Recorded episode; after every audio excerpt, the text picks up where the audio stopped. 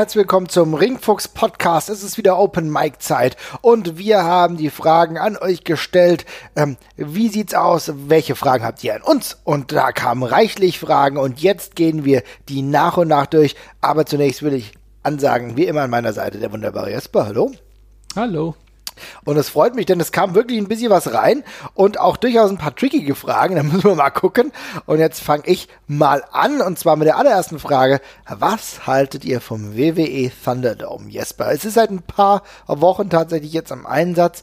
Ähm, noch alles relativ frisch, muss man sagen. Aber um für die Leute, die vielleicht gar keine WWE verfolgen, mal klar zu machen, es handelt sich im Grunde um eine Stadion, das ist äh, beziehungsweise eine Arena, das Amway Center, ähm, wurde umfunktioniert insofern, dass die Zuschauer, die ja gerade nicht persönlich Platz nehmen können, dass es jetzt so aussieht, dass du Bildschirme hast, die die repräsentieren sollen und mit Zoom oder mit was auch immer tatsächlich äh, sind die dann nehmen die da virtuell Platz, ne? Ja, ähm, also man sieht quasi im Hintergrund, äh, wenn man den Ring sieht, sieht man eben diese riesige na, Monitorwand, ist falsch schon der falsche Ausdruck, die ist ja, ist ja ein Plural, also sehr viele einzelne Monitore. Ähm, die Bilder auch von den Leuten, ja. die sich da filmen lassen oder äh, quasi on camera sind, die sind schon sehr, sehr klein tatsächlich auch. Also man kann das nur so recht relativ vage erkennen, finde ich, gerade in der Bewegung. Ähm, ich, ich sag's ganz ehrlich, ich finde es grauenvoll anzuschauen, anzuschauen. Also ich gucke gerade okay. WWE, aber ich habe mir das, als ich das in der Beschreibung gelesen habe, war ich dann doch sehr neugierig und wollte es mal sehen. Mhm. Meine Augen machen das nicht gut mit, muss ich ganz ehrlich sagen. Ich finde das wahnsinnig ablenkt und das Bild ist mir viel zu unruhig. Ich hm. krieg das nicht hin, das zu gucken. Also ich bin sehr froh, dass ich gerade gar kein Interesse an dem Produkt habe, dass ich nicht in die Verlegenheit gucke, mir das anzugucken, weil ich finde das äh, visuell, also im ersten Moment ist es ein bisschen beeindruckend sogar, mhm. ähm, aber wenn man halt wirklich versucht, sich auf irgendwas zu konzentrieren, was da passiert, ist es sehr, sehr schwierig, finde ich.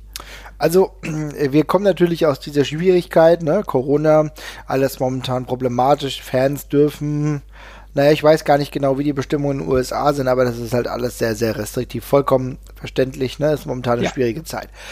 Und die WWE hat sich natürlich einer Idee bedient, die ich tatsächlich auch mal im anderen Podcast hatte, wo ich genau über sowas auch mal gesprochen hatte, weil besser als überhaupt keine Fans zu haben, ist vielleicht Fans virtuell dabei zu haben. Die Idee ist durchaus cool. Man muss aber sagen, du sprichst ja hier einen ganz validen Punkt an, denn es irritiert dich. Und warum irritiert dich das? Zum größten Teil hängt es auch damit zusammen, dass die Hintergründe der Fans, also die, die Wände nicht ausgeschaltet sind. Ich glaube, hier würde sich ein homogeneres Bild ergeben, wenn, ähm, oder es gibt Apps, wo du das machen kannst, dass wenn der Hintergrund, der weiße, der grüne, der blaue Hintergrund abgeschaltet würde und du nur die Gesichter sehen würdest. Ich glaube, das würde ein harmonischeres Bild geben. Das wäre, würde es auf jeden Fall, das wäre das wär nettes kleines Pflaster, aber ich glaube, sobald sich da irgendetwas bewegt, ist das, geht das dahin. Also du brauchst eben, wenn du das Problem ist ja, dass es, dass es keine große flächendeckende Grafik ist, sondern sich so ganz viele Einzelteile im Hintergrund halt bewegen und wenn es auch nur ein Kopf ist. Und ich glaube, das wird immer ein sehr unruhiges Bild ergeben, egal wie du es drehst und wendest tatsächlich. Aber ja, wenn man die Hintergründe zumindest ausblenden könnte, wäre es die eine Sache. So ist das Auge zusätzlich auch noch damit beschäftigt, dass du eben ja 60 verschiedene Hintergründe hast äh, und überhaupt keine einheitliche Fläche im Hintergrund hast. Mhm. Und also keine Ahnung, vielleicht bin ich da auch zu alt einfach für, aber ich finde das, ich, also ich fand das sehr, sehr anstrengend, als ich es versucht habe. Also es war nichts für mich. Ich habe wirklich die Lust dran verloren und meine Augen sind auch wahnsinnig hin und her gesprungen die ganze Zeit. Sobald sich irgendwer oben rechts auf diesen Monitoren bewegt, guckt man da eben auch automatisch mal hin und verliert dann den Blick fürs Wesentliche. Und das ist halt was ganz anderes, als so eine relativ homogene Zuschauermasse im Hintergrund zu haben. Klar fällt einem da auch mal jemand auf, äh, gerade wenn er jetzt was Knalliges anhat oder dergleichen, aber das ist halt was ganz anderes als das. Naja, die Ausleuchtung ist auch manchmal einfach anders, dass du nicht ja. jeden Fan in dieser Gänze dann einfach siehst, ne, wie das halt natürlich jetzt der Fall ist.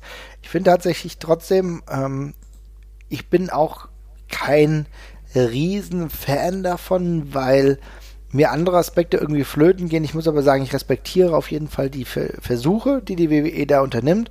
Ich meine, allein, dass du dir das Amway Center dafür mittelfristig mietest, das dementsprechend umbaust, das ist ein Riesenakt. Ähm, du versuchst es dann dadurch auch zu kompensieren, dass du jetzt wenigstens endlich mal wieder einen normalen Entrance hast. Ja, ich meine, wir kennen ja noch jetzt die ganzen Entrances, die äh, in Orlando äh, im äh, Performance Center waren, ne, das sah auch alles okay aus, aber du hast halt gemerkt, dass das eigentlich alles sehr, sehr klein ist. Ne? Und jetzt hast ja. du mal wieder eine große, normale Halle, auch hast ja oben einen schönen, ähm, einen schönen Screen, also 360 Grad tatsächlich, du siehst alles auch oben rum, ne? also auch da oben so ein bisschen so Titantron-mäßig, du hast den normalen großen Titantron, du hast richtig Pyro, da wird schon ordentlich was abgefackelt, also man probiert es irgendwie ins Normale zu tragen, Problem habe ich tatsächlich damit, dass ich auch hier wieder, und das kann ich auch verstehen, ne? es, ist nicht, es geht nicht darum, die WWE dafür zu kritisieren, aber dass sie das für verstehen ist, aber man muss ja auch sagen, was vielleicht nicht so gut gefällt. Und da habe ich, hadere ich so ein bisschen mit der Tatsache, dass wir auch hier wieder die Fake Crowds halt einfach haben. Ja, also das wirkt nicht organisch, es ist nicht organisch und das fällt für mich dann tatsächlich da auch nochmal drauf, äh, auch nochmal ab. Also ich, ähm, Du hast keinen Fan allein was chanten. Das heißt also, diese Fans, die dann zugeschaltet werden, da ist das Mikro aus. Das hat tatsächlich auch ein paar Vorteile, weil jetzt, das ist ja auch die nächste Schwierigkeit, die da dazu kommt, dass einige Fans auch in absolut absurder Weise, in niederträchtigster Weise genau diese Bühne nutzen, um äh, scheußliche Dinge da zu projizieren. Ja. Ähm, das ist also ich finde es mega Arschlochaktion. Natürlich kann man der WWE auch hier einen Vorwurf machen, dass sie das nicht gut genug kontrolliert haben. Muss man in meinen Augen tatsächlich auch dringend tun, ja. weil das ist. Führ's mal also, aus, sorry. ja. Mhm.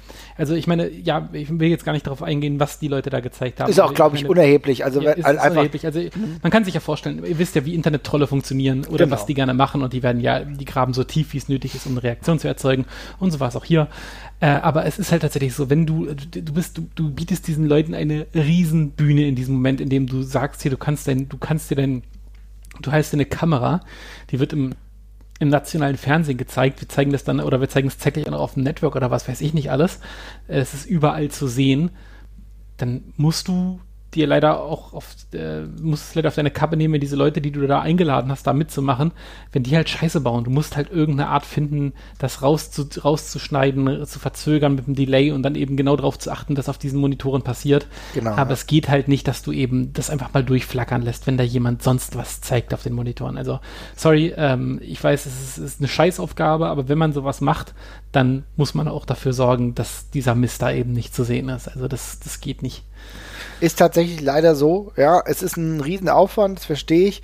Tatsächlich ist es aber so, wenn du eh nicht die Fantöne hast, ne? Weil die ja. nicht mitgehen, dann bekommst du es ja auch nicht so mit, wie die Reaktion jetzt genau ist. Ne? Also so anders würde es nicht gehen. Hättest du diesen Live-Ton und du würdest diesen Live-Ton nehmen wollen, um diese Reaktion, diese authentische Reaktion zu ziehen, müsstest du dir andere Mittel bedienen. Dann müsstest du wahrscheinlich auch sagen, okay, es gibt eine ID und äh, du musst dein Originalpassport oder so das ähm, reinzeigen und du würdest rechtlich dafür belangt werden. Ich glaube, dann könntest du das eindämmen, dass Leute Schindluder damit treiben. Ne?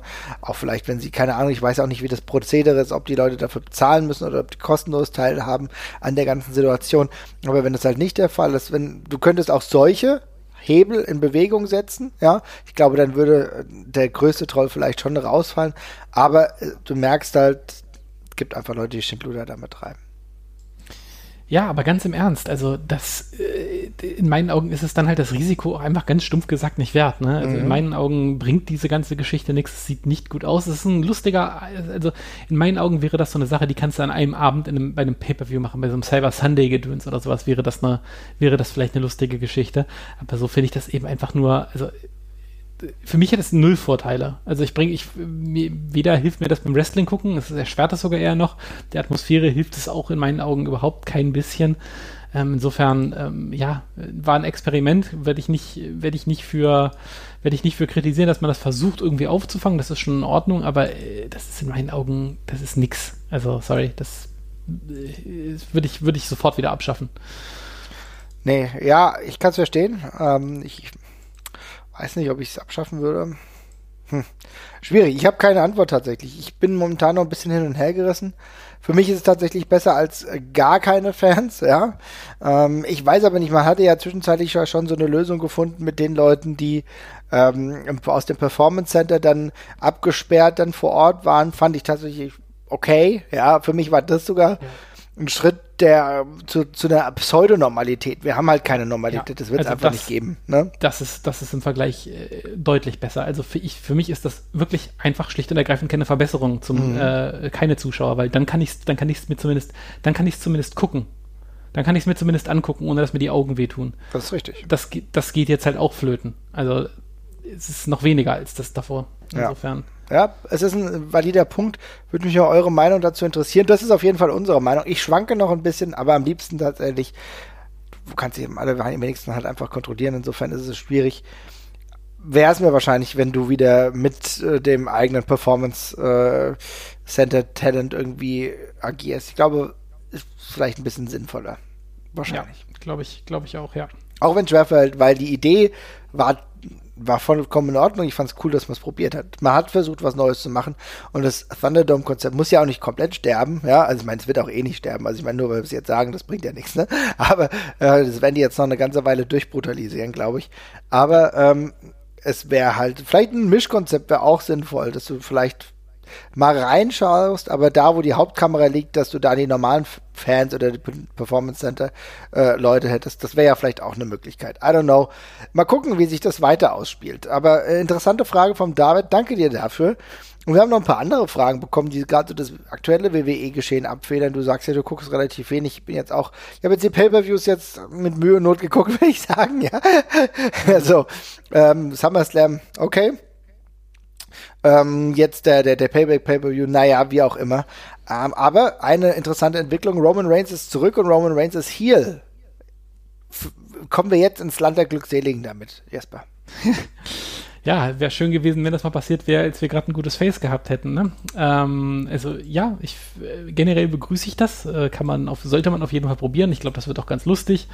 Ähm, ich, boah, ich, sorry, ich will jetzt auch nicht andauernd, ich will jetzt hier nicht nur nörgeln, ne? aber mhm ich finde, es ist, es ist schon wieder überkompliziert gedacht, weil, keine Ahnung, warum, also, warum hätte man, warum hat man ihn nicht einfach äh, im Grunde das machen lassen, was er davor ge gewesen ist, plus eben noch ein bisschen gemeiner, ne? Also dann eben unfair arbeiten, wie es jetzt ja auch getan hat, aber diese ganze Geschichte mit Paul Heyman ist mir jetzt gerade schon wieder zu viel, weil irgendwie das so ein bisschen der einzige Weg ist, wie die WWE noch schafft, irgendwie ihre ihre wichtigen Heels zu positionieren, indem halt immer Paul Heyman daneben geklatscht wird, was Roman Reigns in meinen Augen auch gar nicht braucht, finde ich. Also ich finde, also ich, ich habe sowieso nie gefunden, ich weiß, die Meinung gibt es, aber ich fand nie, dass Roman Reigns am, am, am, Mikro, am Mikrofon sonderlich schlecht war. Ich finde, wenn er äh, kurz und knackig antworten durfte, hat das immer gepasst. Mhm. Und ähm, für mich ist das ein, der hätte, das hätte während der hätte prima ein, ein, ein, ein einsamer Wolf bleiben können bei der ganzen Geschichte. Ansonsten, äh, ja, finde ich sehr schön, dass man mal versucht hat, mit ihm was anderes zu machen oder es versucht. Ähm, freut, freut mich sehr, äh, aber jetzt hätte ich halt gerne irgendwie auf der anderen Seite einen, keine Ahnung, Daniel Bryan oder sonst irgendwas, der als geliebtes Babyface dagegen ankämpfen könnte. Also Fiend und Braun Strowman sind jetzt nicht für mich, muss ich sagen. Ja, also ja, du, du sprichst einen sehr, sehr wichtigen Punkt an, weil Fiend und Braun Strowman tatsächlich für mich ja schon komplett wieder äh, irgendwo in Absurdistan unterwegs sind und mich gar nicht mehr jucken. Ne? Und ich finde es total geil, dass Roman Reigns wieder da ist, den wir ja auch ja lange Zeit nicht mehr gesehen haben.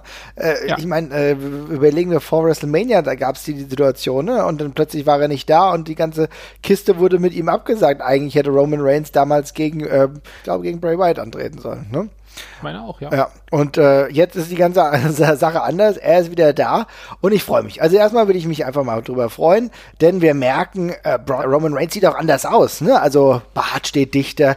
Er hat die, er hat dieses Gefühl, dass er einfach schnell ankommt die Leute vernichtet und wieder verlässt die ganze Show. Und das finde ich einfach mal ganz cool, weil der äh, Roman Reigns ist auch kein Typ, der jetzt episch-philosophische Geschichten hier einmal erzählen muss, sondern er ist ein Typ, der seine Stärken daran hat, alles zu vernichten und dann wieder abzuhauen. Finde ich cool und ich freue mich tatsächlich darauf. Äh, die Paul Heyman-Causa ist mir noch nicht, äh, Causa ist mir noch nicht so ganz so klar weil ich nicht weiß, warum das jetzt genau sein muss. Ich sehe es genauso wie du, aber ich will hier erstmal positiv bleiben, denn ähm, es kommt jetzt viel darauf an, was seine Gegenspieler sein werden. Vielleicht ist Braun Strowman und Bray Wyatt auch schon bald wieder weg und wir merken, oder die WWE merkt auch, dass sie einen stärkeren und anderen Kontrast braucht, tatsächlich. Das müssen wir abwarten. Aber ich will der WWE das Positive geben, dass sie es mal gewagt haben, weil es ist für die ja. WWE tatsächlich ein großer Schritt. Ja, naja, ja, das ist aber, also da muss ich auch mal ganz kurz nochmal einhaken. Ich finde es halt sehr komisch, dass sie den jetzt machen, weil warum, was ist der Grund, also was wäre, was wäre der Grund gewesen, Roman Reigns Heel zu turnen, wenn man sich dagegen, dagegen so lange wehrt, wäre ja eigentlich, damit man Publikumsreaktion auch mitnehmen ja. kann, die ja gegen ihn gehen. Und jetzt genau, wo das nicht da ist, macht man es. Das ist ein bisschen komisch, finde ich. Aber ähm, ja, gut, vielleicht war es jetzt einfach mal Zeit für einen kreativen Wechsel. Ich, ich verstehe absolut nicht, warum jetzt und nicht die ganzen Jahre davor. Ähm, aber äh, Hauptsache, es passiert was. Insofern, äh, ja, ich stehe dem auch eher positiv gegenüber und freue mich drüber. Bin verwundert über ein paar Details, aber äh, schauen wir mal. Es ist ja noch relativ am Anfang. Vielleicht kann einem doch noch ein wenig was erklärt werden. Ne? Ja. genau. Ähm, wir haben auch Fragen zu New Japan bekommen, da kann ich gleich sagen, äh, dazu kam ich noch nicht. Also die Zeit, in der ich jetzt gerade wieder da bin und jetzt bald wieder weg bin und mit ganz viel Arbeit. Der Summer Struggle steht ganz oben auf meiner äh, Urlaubsliste. Ich fahre mir jetzt gleich wieder in Urlaub ähm, und äh, schaue mir das dann alles mal an. Ich bin auch weitgehend, weitestgehend ein bisschen ungespoilert. Ich habe auch tatsächlich gerade nicht das Gefühl, dass die einen riesen Hype um New Japan äh, passiert. Oder bin ich da, bin ich da Fan ab von allem oder siehst du das ähnlich, Jesper? Also ich habe äh, tatsächlich nur die ähm, großen Matches habe ich mir habe ich mir angeguckt parallel mhm. nicht die ganzen Shows dafür hat mir die, hat mir die Zeit tatsächlich gefehlt weil ich ja auch im Urlaub war ähm, ich teile den Eindruck so ein bisschen also äh, die äh, wir hatten ja jetzt gerade eine Titelregentschaft von von Evil auch äh, mhm. Spoiler Alert ist ja schon eine Weile her ähm, ehrlich gesagt, also ich mag Evil gerne, ähm, aber mit dem Wechsel, also mit dem Titelwechsel zu ihm, äh, war das für, also für mich ist schon so ein bisschen so eine Übergangsphase dadurch eingeleitet worden, weil es hat sich so ein bisschen für mich angefühlt, als wäre das, ich meins nicht böse, aber so ein Notnagel gewesen in der Situation, weil eben auch viele andere Leute, die in der Promotion sonst mit dabei gewesen wären, eben gerade auch ausgefallen sind, wie zum Beispiel Jay White oder dergleichen.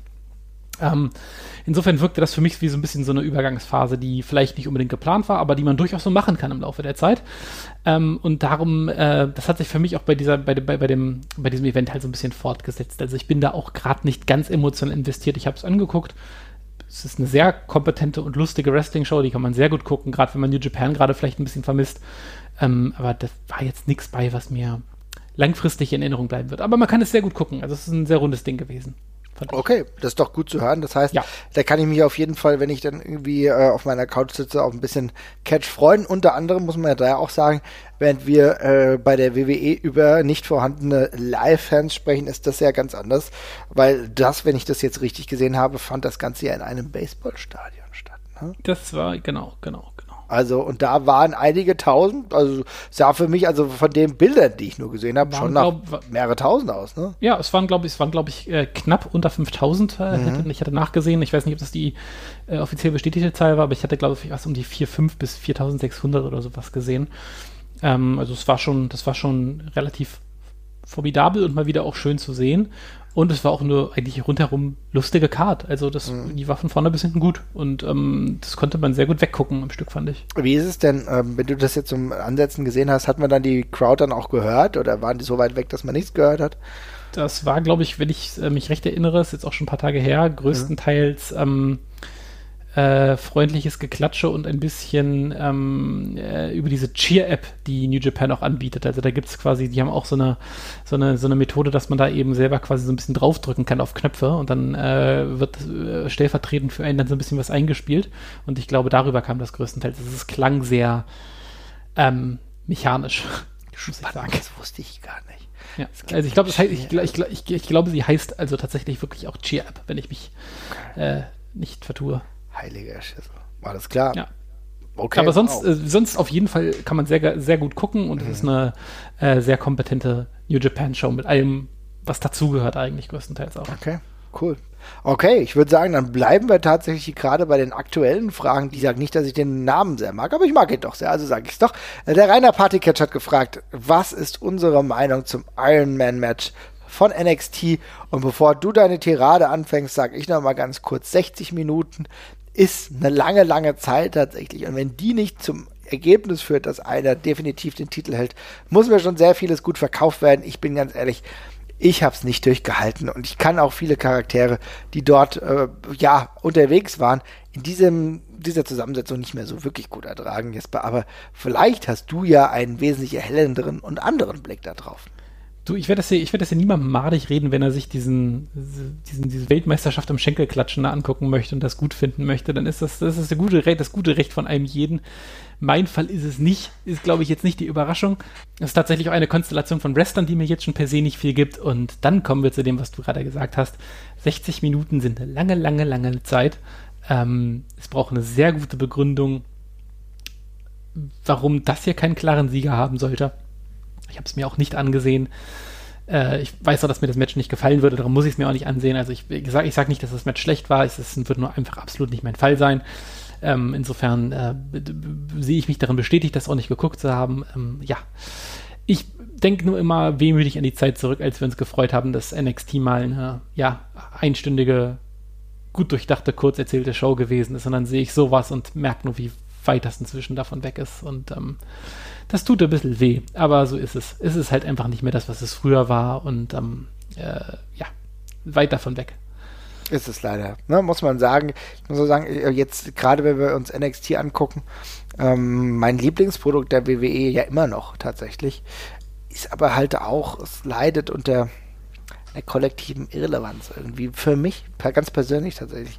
Weil ich würde mir es wünschen, dass ich weiter Bock habe, dass ich weiter das regelmäßig verfolge und denke, okay, geil. Aber selbst äh, wenn wir dann einbiegen in ähm, hochklassigem hoch, potenziell hochklassige Matches, erwische ich mich dabei, dass ich dann irgendwie weg, wegswifte und das ist irgendwie schade. Vielleicht hängt das einfach irgendwie gerade sehr mit mir zusammen. Vielleicht bin ich, werde ich auch einfach mit den Charakteren nicht so hundertprozentig warm. Muss tatsächlich aber auch ein bisschen Manöverkritik einfach, einfach daran äußern, dass beispielsweise Imperium mit Fabian Eichner und Marcel Bartel einfach mal den Titel verlieren. Ähm, Tag-Title gegen Brisango I don't know, ob Brazango jetzt wirklich das gehypteste Tag-Team ist, was es aktuell braucht, ohne dass sie irgendwann mal ein relevantes Pay-Per-View-Match in der letzten Zeit hatten. So, da denke ich auch, okay. Aber da wurde sich auch nicht so wirklich viel geile Gedanken gemacht. Und da merke ich halt, dass es in der letzten Zeit einfach ein busy, busy schlechter geworden ist. Und auch gerade, wenn ich mir NXT Takeover 30 anschaue, was ja ein Riesending ist, ne? NXT Takeover 30, muss ich mal geben. Natürlich war Finn Baylor gegen Timothy Thatcher gut.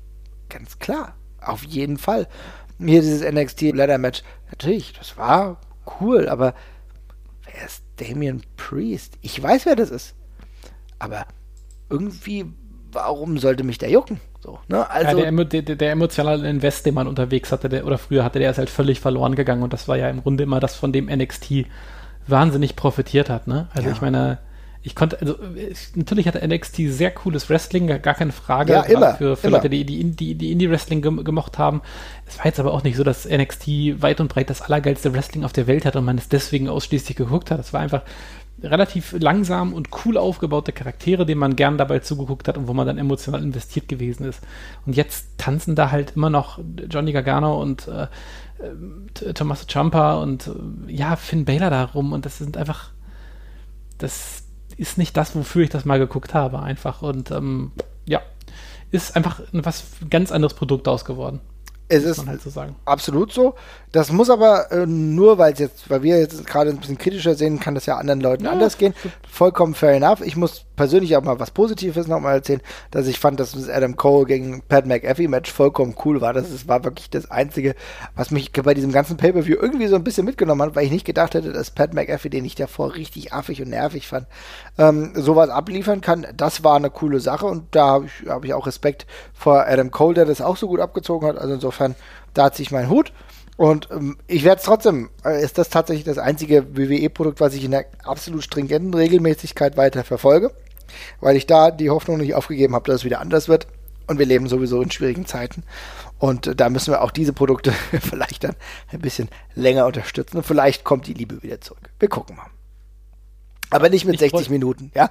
nee, und ich bräuchte, ich bräuchte da einen ganz gehörigen Personalwechsel auch. Also, wie gesagt, im Main Event, da sind vier Leute, die ich also ich, ich spreche dir nicht ab, dass das gute und fähige Wrestler sind, aber es sind ungelogen vier Leute, die ich nicht mehr sehen möchte. Einfach. Und das ist halt, das, ich, da tue ich mich dann eben sehr schwer, mich an so eine, mich an so eine Karte halt auch ranzumachen, ne? weil das eben einfach vier Leute im Main Event sind, die, also ich weiß ja, dass die Titel irgendwo zwischen denen so ein bisschen rum, äh, rumwechseln wird oder zwischen denen ausgemacht wird und dann ähm, ist das eben für mich dann schon schwer, weil ich es bedient, also ich finde die Leute, die da jetzt gerade im Main Event stehen, die bedienen alle relativ die gleiche Geschmacksrichtung an Independent ja, Wrestling, ist, ja. was ich sehr schade finde, weil das war auch mal anders bei, bei NXT, da konnte man sich so ein bisschen was finden. Auch früher gab es bei NXT mal ab und zu einen Wrestler, also Gargano war ja auch schon zu Zeiten da, äh, wo ich NXT noch sehr gerne geguckt habe, mhm. aber da konnte ich dann eben sagen, okay, der catcht dann zumindest gegen jemanden, den ich sehr gerne mag und dann wird er mir dadurch ja vielleicht auch noch näher gebracht und dergleichen. Das fällt jetzt gerade leider weg. Ja, es ist insofern ja auch spannend damals gewesen, weil du ja auch ganz unterschiedliche, nochmal ganz unterschiedliche Stilrichtungen hattest. Du hattest ja, ja auch, also ich meine ganz ehrlich, du hast äh, Robert Root gegen äh, Shinsuke Nakamura im Main Event. Ja, ja. also ja. das ist ja was ganz anderes gewesen, eine ganz andere Erzählung auch. Und das heißt auch nicht, dass jetzt alles mega geil da war. Ne? Da gab es ja auch, auch die, genau diese, diese Diskussion, die wir jetzt gerade führen, wo wir halt eher so ein bisschen schwieriger sind. Da gab es, da, und das andere vielleicht ein bisschen eher gefeiert haben, fanden das andere aber auch kacke. Also das ist ein valider und lebendiger Diskurs, der vorherrscht. Und deswegen ist es ja. ja auch vollkommen okay. Aktuell ist es für uns einfach ein bisschen schwierig. Ja, plus, wer, also ehrlich gesagt, ich habe das ja alles schon gesehen. Also das ist für mhm. mich, für mich ist das so ein Ring of Honor 2013er Main Event, der da jetzt gerade stattgefunden hat. Also mhm. das ist halt genau das, was ich auch schon, und darum ist es ein guter Grund, warum das andere mögen können, weil vielleicht haben sie das noch nicht gesehen damals. Ähm, aber für mich ist ich, also ich habe da halt so ganz krasse Callbacks an früher, als Independent Wrestling gerade eben sehr spotty, schnell und ähm, Main-Eventerisch geworden ist. Ja. So, ne? Und daran, das ist genau das halt. Und das, das bin ich immer drüber hinweg. So. Also mhm. Wie eine Musikrichtung, in der man sich satt gehört hat. Ja, also ich meine, was man trotzdem noch als finalen abschließenden Satz vielleicht dazu sagen muss, ist, dass sie sich das in dieser konkreten Art und Weise auch nur bedingt ausgesucht haben, weil ich glaube, sie wären schon ganz gern mit denjenigen, dem, dem sie den Titel ja letztens erst gegeben haben, Carrion Cross, eigentlich weitergegangen. Ne? Also das ist dann wegen Verletzung ist äh, der Titelwechsel wichtig geworden muss man sagen, auch ein bisschen Pech gehabt. Aber wie gesagt, 60 Minuten Matches unter den Vieren brauche ich in der nächsten Zeit nicht mehr. Ich muss ganz ehrlich auch sagen, dass es eine scheiß Idee ist. Und äh, es ist insofern eine scheiß Idee, weil ähm, auch 60 Minuten Matches sehr von der authentischen Stimmung der Fans im Stadion leben. Ja, wir haben ja oftmals jetzt auch in der letzten Zeit gesagt, in Zeiten von Corona vielleicht auch nicht immer die längsten Matches machen. Warum? Diese Authentizität fehlt und auch so eine, die, diese 60 Minuten, die gehen ja auch an Fans nicht spurlos vorüber. Ne?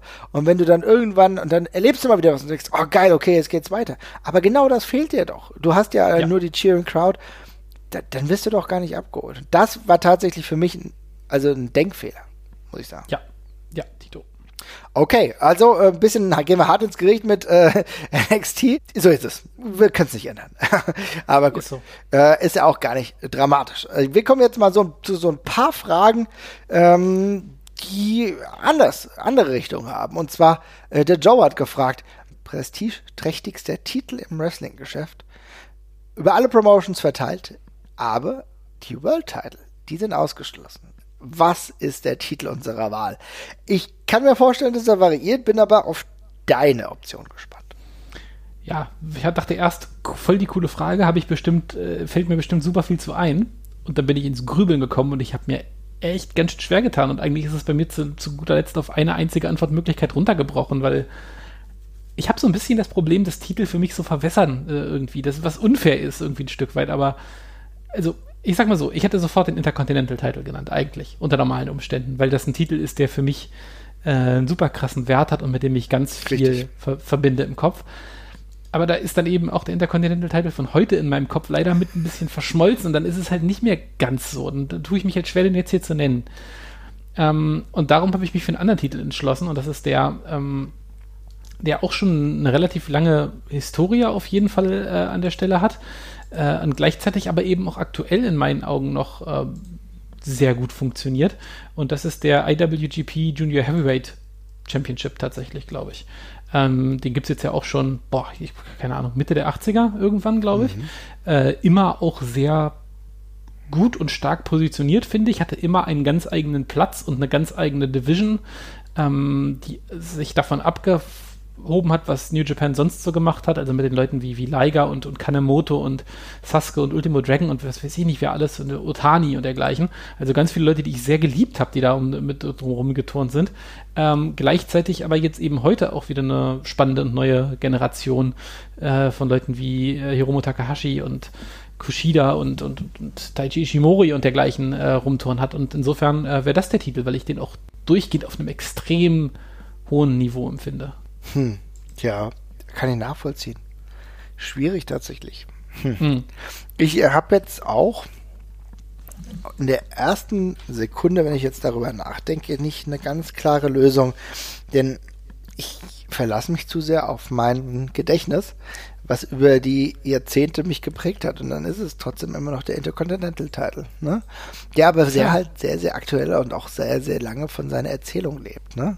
Und seine Erzählung ist halt angelegt in der Brücke zu schlagen zu den Main Event Spots, ne? In den Shawn Michaels, in den Bret Harts. Tatsächlich aber auch später, also ich meine, das ist ja wirklich ein Titel, der schon einen Wert hat, den auch Daniel Bryan mal gehalten hat. Ben News Barrett beispielsweise ist einer derjenigen, der den komplett lange gehalten hat, aber gleichzeitig hat das so einen Titel, der sehr lange sehr irrelevant war. Ne? Also wie das halt so ist. Also ich meine, er hat wahrscheinlich mehr Hochphasen als alle anderen mit Kader-Titel gehabt, aber äh, irgendwann dann auch irgendwelche verwässernden Tiefs. Ich tue mir schwer, weil die im allermeisten oder nicht wenige Promotions haben schon schwer, überhaupt einen sinnvollen ersten Titel zu etablieren, wenn wir ganz ehrlich sind. Und da gucken können wir uns das WWE Title Picture ja auch angucken. Ne? Natürlich ist es so, dass Drew McIntyre das momentan gut macht. Aber wie ist unsere Emotionalität dazu? Ne? Ich glaube, er macht das momentan sehr, sehr gut, aber es fällt einem einfach schwer. Und äh, bei dem anderen Ding, was da zwischen äh, Braun Strowman und Roman Reigns jetzt einhergeht, ja, whatever. Ich, deswegen, normalerweise hätte ich den WWE Intercontinental äh, genommen, aber wenn wir jetzt nur die Aktualität uns anschauen, dann würde ich einfach mal beim TNT Championship bleiben, AEW, denn die haben das in der letzten Zeit mit diesem Titel doch ganz gut gemacht. Ja, das ist äh, tatsächlich auch, glaube ich, wie, das ist mir noch, das war mir noch zu jung, um den zu nennen tatsächlich, aber von den aktuell eingeführten ist das, glaube ich, schon mit der äh, der kompetenteste, der auch eine klare Geschichte hat. Aber wie gesagt, am Anfang ist das immer noch gut. Darum wollte ich den jetzt ja. nicht unbedingt nennen, weil das ist noch sehr, sehr früh. Ähm, kurze Anmerkung noch zum Intercontinental Title, weil du das gerade, du hast gerade das eigentlich die Entwicklung einmal ganz kurz sehr schön abgerissen vom Standing davon her. Wollte noch mal ganz kurz anschließen wenn er durchgehend auf dem Niveau gewesen wäre, wie er, jetzt, wie er jetzt gerade gehandhabt wäre, hätte ich ihn, glaube ich, auch ohne zu zögern genommen. Also ja. in, in, den letzten ein, zwei Jahren finde ich ihn wieder doch, oder vielleicht sind es auch schon drei Jahre, finde ich ihn wieder relativ gut behandelt tatsächlich. Ähm, das nimmt wieder mehr Hand und Fuß an und auch gerade durch Regentschaften wie Daniel Bryan und dergleichen, ähm, äh, auch, ist da auch wieder Prestige zurückgekehrt. Auch es waren ja auch Regentschaften, wo, wo es eine Story drum gab. Ähm, da hat er wieder ein bisschen was zurückgewonnen äh, ist dieser Mittelpart davor, der, der, der halt Bauchschmerzen macht. Aber von den aktuellen TNT-Titeln finde ich, finde ich da eine gute Wahl. Ähm, ich habe tatsächlich, ich wollte eigentlich ursprünglich einen Tag-Team-Titel nennen. Mhm. Und da habe ich mich auch sehr schwer getan. Ich hätte jetzt, äh, keine Ahnung, ich kann natürlich den, äh, ich kann natürlich den, den NWA, ähm, äh, World Tag Team Championship halt nennen. Äh, aber ganz im Ernst, wenn ich da jetzt, wenn ich das, wenn ich das mit der Continental Title kritisiere, dann muss ich das hier natürlich auch tun. Und dann kann ich jetzt irgendwie nicht sagen, dass ich Ayla Drake und James Storm jetzt irgendwie für, äh, für Frühlingsgefühle bei mir sorgen, ja, oder Rob Conway und Matt Rivera oder sonst irgendwas. Da denke ich natürlich dann auch eher an die Sachen in den mit 80ern oder dergleichen zurück, beim Midnight Express und dergleichen. Äh, ja, darum kann ich die jetzt auch nicht so wirklich nennen. Mhm. Ähm, ja, darum wäre für, also in, mein, in meiner, in meiner Wrestling-Entwicklung war, glaube ich, der Go-To-Titel für gute Matches für mich immer der IWGP Junior Heavyweight Title. Und insofern ist das hier mein Pick, aber ich mhm. verstehe auch den Intercontinental-Pick von dir total. Ja, es ist schwierig, aber diese Historie des Intercontinental-Titles, den ich damals, ganz früher als kleines Kind, dennoch bewusst lieber gewählt hatte als den ähm, World-Title. Das war tatsächlich bei mir so, ich hatte dann die Auswahl, welchen Schaumstoffgürtel ich äh, mir doch äh, kaufe und dann habe ich mich ganz bewusst für den Intercontinental-Title entschieden. Hat schon einen Grund, ne? Und es hat sich irgendwie so ein bisschen bis zum heutigen Tag gehalten. ja. Was ich übrigens, äh, ein anderer Titel, über den ich, naja, ich habe nicht wirklich drüber nachgedacht, den zu nehmen, weil, aber ich finde, also sehr schön gehandelt ist er eigentlich. Es ist der, ist auch von New Japan Pro Wrestling, der Intercontinental Championship. Ja, tatsächlich, ähm, ja. Ich habe mhm. ich hab bloß bei diesem Titel einfach äh, als dummer als dummer Typ, der ich bin, einfach echt immer noch große Differenzierungsschwierigkeiten zu der, zur World Heavyweight, äh, zu, also zum World Title, den die haben. Weil irgendwie, ich, also mir ist nicht ganz klar, wofür diese beiden Belts so richtig stehen. Ähm, und äh, diese letzten Doppelregentschaften, die haben das auch nicht unbedingt noch besser gemacht, sag ich mal. Also insofern kleben die für mich so ein bisschen zusammen. Äh, ich finde aber, der Titel hat ein sehr hohes Prestige tatsächlich. Mir hier fehlt mir die Differenzierung zum, zum Haupttitel einfach nur. Aber das müssen sie halt sehen, wie sie es jetzt damit machen, ne? Weil ich finde es tatsächlich ja. auch ein bisschen, finde ich tatsächlich auch ein bisschen schwierig. Ich finde nämlich, dass der Intercontinental durchaus auch smart war. Also die haben das äh, smart angelegt. Ich fand beispielsweise ja, sei es, sei es selbst die Regentschaft von Jericho fand ich cool, oder dass du ähm, versucht hast, mit Naito da ein bisschen was zu machen und so. Finde ich alles. Ja, das war mit, so Naka, mit Nakamura damals auch vor allem. Ja, es war ein geiler Schwellentitel, muss man echt sagen, ja. Denn genau, und die Nakamura-Regentschaft, die mehreren Nakamura-Regentschaften, die waren schon richtig geil. Also insofern, das ist ein sehr guter Pick. Wenn wir überlegen, dass den ersten äh, Intercontinental-Titel damals MVP gehalten hat, ist spannend. Das ist richtig. Und, aber das, war, das ist in meinen Augen auch die einzige diskutable Figur, die den eigentlich gehalten hat. Selbst der MVP war damals eigentlich sehr in Ordnung, insofern alles gut. Ähm, aber wie gesagt, da ist mir die Abgrenzung zum World Title noch ein bisschen zu unklar und da mhm. finde ich den, den Junior, Junior, also ich finde das bei dem Junior Title halt so schön, dass das eine eigene Division ist, die aber trotzdem eigentlich die gleiche Strahlkraft hat. Oder hatte zumindest. Jetzt vielleicht nicht mehr so ganz, aber früher war das für mich total auf einem Level und ähm, genau. Cool, aber gute Frage. Ja. Äh, Olli, ja, du bringst uns, du bringst uns alle ins Schwitzen. ja, ja.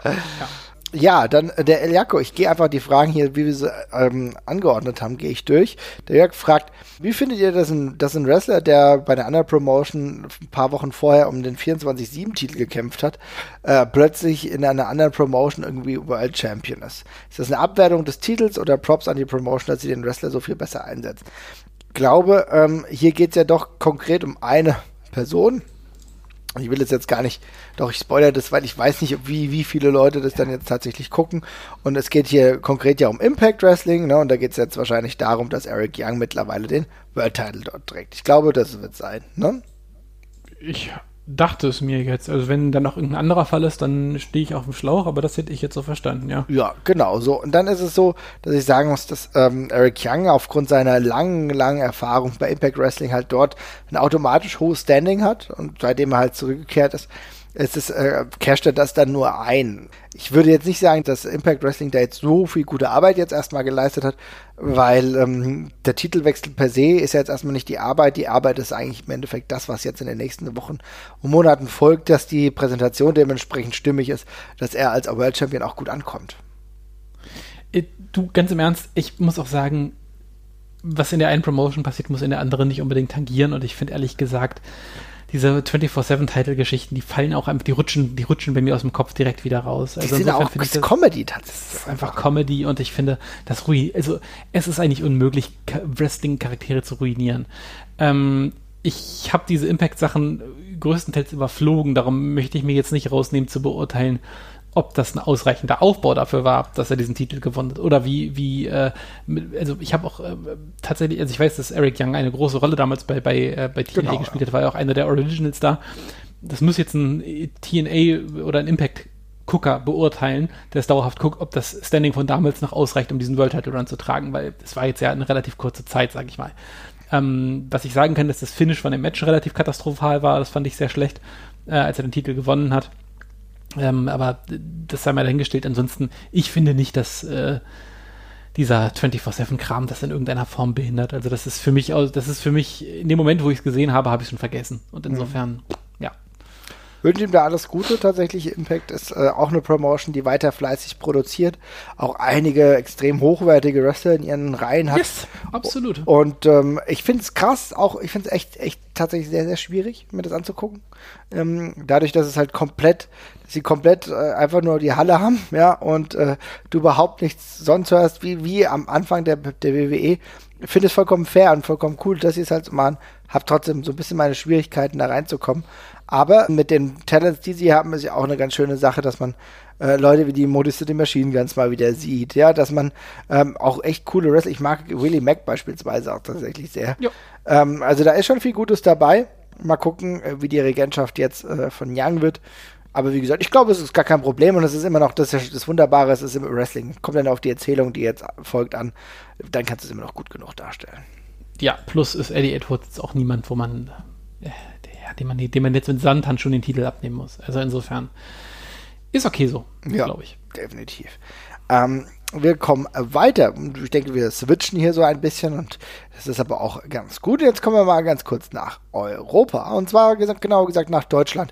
Und da stellt äh, der Mazel Magic stellt uns die Frage, wer gehört für euch zu den aktuellen, äh, zum aktuellen Main Event Picture der WXW und wen würdet ihr dort gerne in absehbarer Zeit sehen? So, das aktuelle Roster, das ist natürlich auch im Endeffekt davon ganz klar getragen, was halt momentan sowieso bei Shotgun passiert, oder? Würdest du das auch so sagen? Ne? Ja, definitiv. Das ist gerade das, woran wir uns orientieren müssen, was natürlich ein bisschen schwierig ist, weil natürlich jetzt auf einen Schlag die Bewertung sich ganz fokussiert auf einen bestimmten Wrestlerstamm und viele, die sonst mit dabei waren, jetzt erstmal gerade raus sind. Aber ich glaube, auf absehbare Zeit ist das der Kern, mit dem wir erstmal arbeiten und ich glaube auch das Einzige, was wir bewerten können ist es halt, ne? Es ist tatsächlich ja. genau so. Und wenn ich jetzt mal davon ausgehe, was wir so an Leuten hatten. Und wenn ich mir beispielsweise den Shortcut to the Top momentan ähm, mir angucke, dann muss ich sagen, für mich ganz klar, ne, ne, gut, neben dem World Champion Bobby Guns ist für mich im Main Event oder in, in, in der Richtung Main Event mittlerweile geht fast schon wieder in Marius Alani, der zwar immer noch so ein Mitkader ist, aber äh, schon in die Richtung geht. Metean ist tatsächlich für mich auch immer noch ein Main Eventer und absolut Andy ist halt auch noch ein Main Eventer, auch wenn er es jetzt nicht regelmäßig abruft, aber das sind für mich diejenigen, die genau in diese Kategorie fallen und vielleicht noch mit Abstrichen Avalanche, oder? Ja, Avalanche, ich würde Killer Kelly noch dazu zählen, ohne jede Frage. Mhm. Ähm, also, ich, wenn man Main Event jetzt als letztes Match auf der Karte sieht, dann vielleicht nicht, aber Killer Kelly ist mit einer der äh, am häufigsten auftretenden Figuren in der ganzen Geschichte, ist auf den Promomaterialien am, großen, am größten drauf, hat einen WWE-Background, also die würde ich auf jeden Fall mit dazu zählen. Ähm, und Jörn, über kurz oder lang sehe ich da auch wieder. Ähm, das, oder eher über kurz tatsächlich auch. Also Jörn ist mhm. in meinen Augen jemand, der, Jörn Simmons, der, der, der muss da wieder hin und ich glaube, der wird auch sehr einfach äh, dort wieder zu etablieren sein. Insofern zähle ich die da auch noch dazu. Ja, und da gibt es ein paar Fragezeichen. Ich meine, Caranoir ist noch im Roster auf der, auf der Seite aufgeführt. Ja. Mal schauen, was da passiert. Also es ist auf jeden Fall auffällig, dass er noch da ist. Mal gucken, was da passiert. Gut, Bobby ganz sowieso, aber die Pretty Bastards könnte ich mir in irgendeiner Form dort auch noch vorstellen. Es ist halt gerade ehrlich gesagt tue ich mich ein bisschen schwer mit dem Begriff Main Eventer, weil die Art Wrestling zu erzählen sich da jetzt gerade so krass geändert hat, dass das gar, kein, gar keine faire Bewertung ist an der Stelle. Ähm, also, ja, geht ja nicht mehr um das letzte Match auf der Karte, sondern so ein bisschen um die Zugpferde. Und da hat sich sich irgendwie alles so ein bisschen angeglichen, finde ich gerade, weil sie alle sehr viel Platz finden in diesem Shotgun-Format, was eine sehr schöne Sache ist. Das ist genau der Punkt. Es ist spannend, wenn wir uns, äh, wenn wir uns die, den aktuellen Kader mal angucken, ja, ja. und dann sehen wir den Kader und sehen lustigerweise Marius Alani zweimal direkt nebeneinander. Haben sie zweimal sein Bild reingekopiert. Naja, auch nicht schlecht tatsächlich. Aber es ist genau wie du sagst. Es ist so interessant, dass es einige Wrestler gibt, die immer noch so dabei sind, auch wenn wir sehen, okay, es gibt aktuell ein ganz schönes Update. Leute wie Walter sind offenbar immer noch offiziell dabei, Ilya ja auch. Ähm, andere, viele andere fehlen. Wir haben ähm, natürlich einige spannende Wrestler und Tristan Archer ist auch dabei. Keine Ahnung, wir haben viel mit Potenzial. Tristan Archer, da kann noch ein bisschen was passieren. Ähm, ich glaube aber, dass wenn du sagst, für den potenziellen Main Event, der jetzt relativ schnell nach oben gehen könnte, wenn er wollte, sehe ich ganz klar Prince Ahura. Mhm. Würde ich, würde ich, würde ich unterstreichen. Würde ich mich auch sehr darüber freuen und ähm, einfach ein sehr unterhaltsamer Typ und sehe ich da über kurz oder lang auch landen, ja. Ja, weil das ist auf jeden Fall derjenige, da siehst du das Money an, du siehst an, okay, alles klar, hier läuft der Lachs. Also insofern, das kann ich mir sehr, sehr gut vorstellen, aber ansonsten ist es ja genau wie du gesagt hast, wir haben hier eine flachere Erzählung. Ne? Wir haben den World Title, klar, World Title Picture, World Title Format, dann müssen wir neu definieren, ne? Und müssen wir vielleicht auch sagen, ja klar, es ist jetzt, wird nicht so sein, dass jetzt mir nichts, dir nichts, der World Title jetzt zu, was weiß ich, äh, Norman Harras wechselt. Da ist die Zeit einfach noch nicht reif. Aber zu vielen anderen kann ich mir das irgendwie doch vorstellen, auch wenn man sich nicht klassische Main Event Picture, im klassischen Main Event Picture verorten würde wahrscheinlich. Ne? Ja, ist so.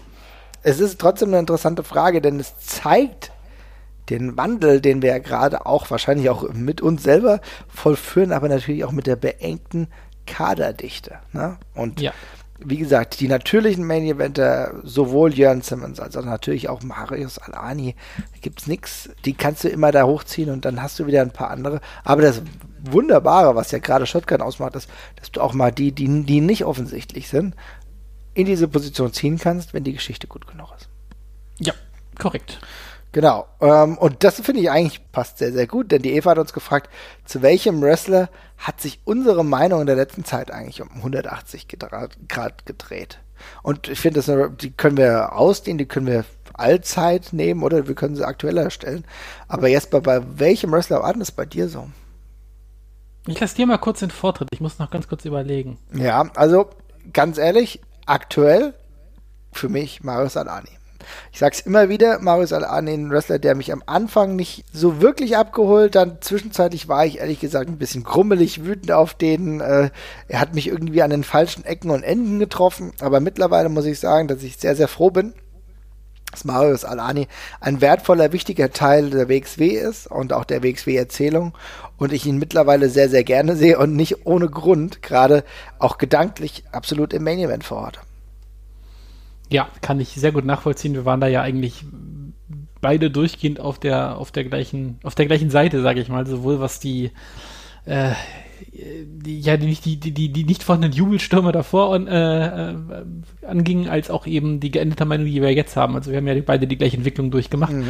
Und ich finde tatsächlich auch, dass äh, Alani da jetzt gerade in der Rolle richtig, richtig aufblüht äh, und einen tollen Job macht. Und ich glaube, ähm, ja, also ich kann jetzt zum ersten Mal, ich sehe jetzt zum ersten Mal, was, äh, glaube ich, die offiziell noch lange so in ihm gesehen haben. Also äh, verstehe das wirklich und finde, er hat einen Megasprung gemacht tatsächlich. Mhm. Ich kann sogar noch einen nennen. Also ähm, ich könnte tatsächlich auch Metehan nennen. Ist bei mir genauso. Ne? Denn allein dadurch, dass äh, das ist natürlich jetzt eine Entwicklung, die wir natürlich WXW Shotgun haben, aber für mich war Lucky komplett drüber letztes Jahr, wo ich überhaupt kein Interesse mehr an dem Charakter hatte und jetzt bin ich seit Karat Feuer und Flamme, der, das, der neue Gimmickwechsel, der hat mir vollkommen gut getan. Ich finde es wesentlich spannender und ich freue mich jetzt, wenn ich ihn sehe, freue mich auf die Entwicklung. Also auch hier so ein Fall.